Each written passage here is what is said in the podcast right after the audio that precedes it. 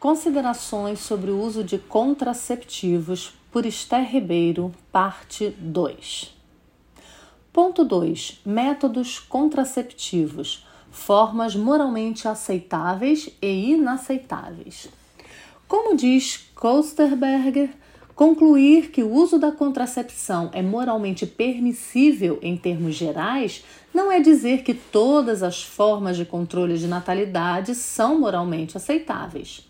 Vamos abordar o uso de todos eles de forma biológica e bíblica posteriormente, mas por hora vamos falar sobre as formas moralmente aceitáveis ou não. Para esclarecimento das leitoras, sabemos que uma linha da Igreja Católica é contrária a todos os contraceptivos por discordarem do conhecimento bíblico que o sexo foi criado por Deus como uma dádiva a ser desfrutada exclusivamente dentro do casamento.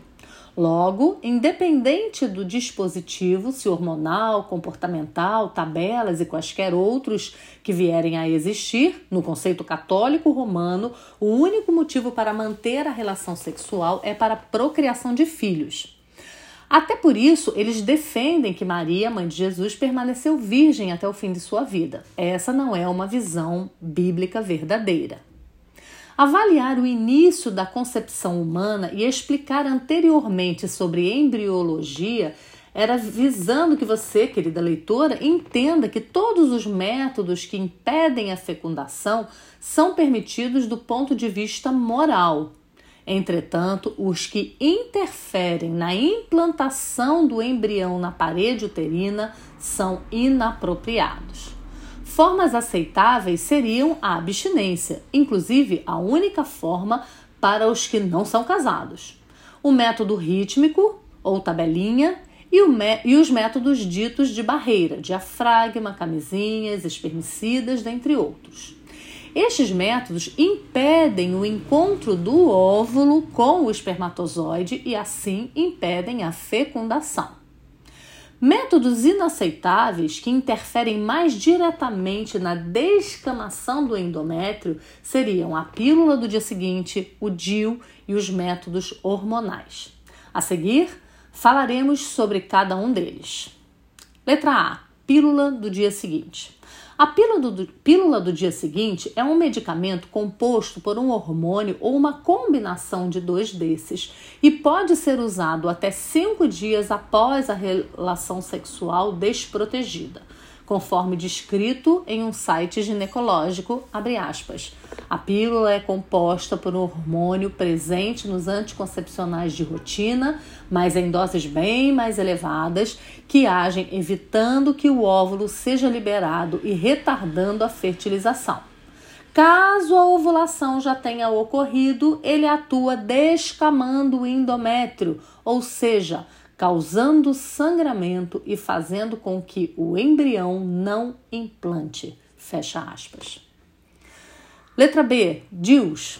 Os DIUs são dispositivos implantados no útero e podem ser tanto o de cobre como o hormonal. Eles agem em diversos mecanismos, gerando assim o controle da concepção. Em um site médico, as informações são que o DIU age promovendo alterações do muco cervical, muco do útero, estimuladas pelo cobre ou pela progesterona que inibem a mobilidade dos espermatozoides, dificultando a sua chegada ao óvulo. Até aqui, tudo bem. Outro efeito do DIL seria, abre aspas, a irritação crônica do endométrio, parede do útero, e das trompas de falópio, que têm efeitos espermicidas, inibem a fertilização e a implantação do ovo no útero. Além disso, promove atrofia e adelgaçamento glandular do endométrio que inibe a implantação do ovo ao útero e, finalmente, efeitos diretos no ovo, impedindo sua evolução para embrião. Fecha aspas.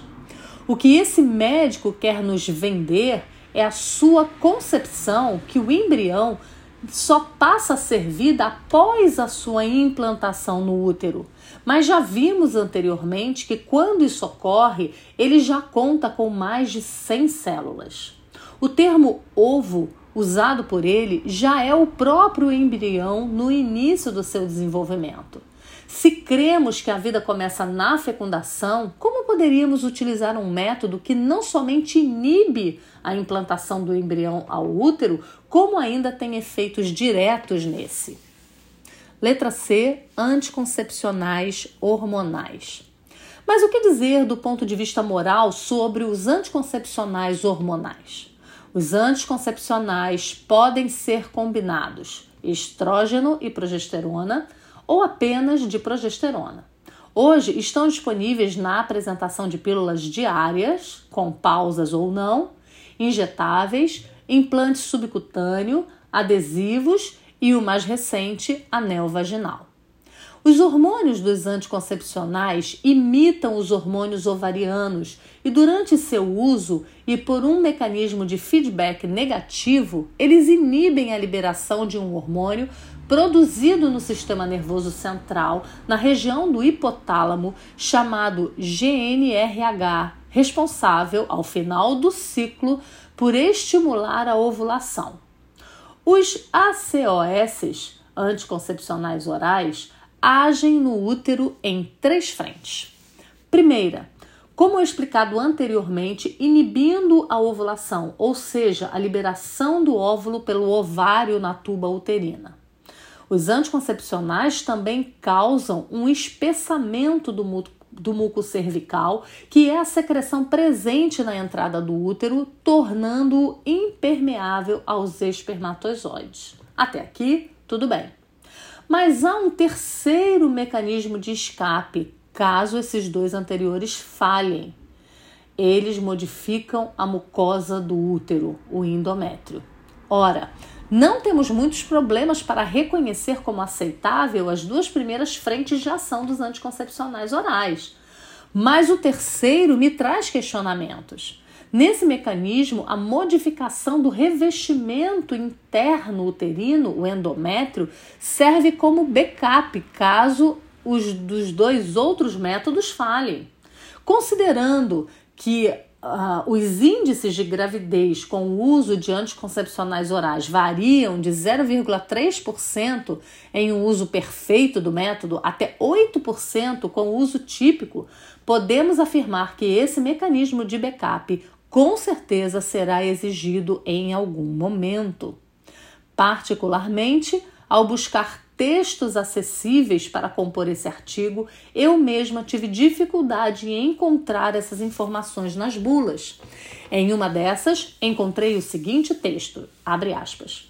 Os hormônios contidos nesse anticoncepcional oral previnem a gravidez por meio de diversos mecanismos, sendo que os mais importantes são inibição da ovulação e alterações na secreção cervical do colo uterino. Quais então seriam os métodos men menos outros não citados na bula?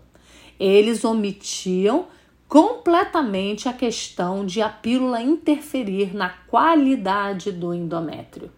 Querida leitora, você consegue compreender que a principal diferença em considerar o DIU a pílula do dia seguinte ou os anticoncepcionais hormonais como abortivos ou não está embasada em qual momento consideramos o início da vida? Ora, a vida humana começa ainda na fecundação, logo após a entrada do espermatozoide no óvulo.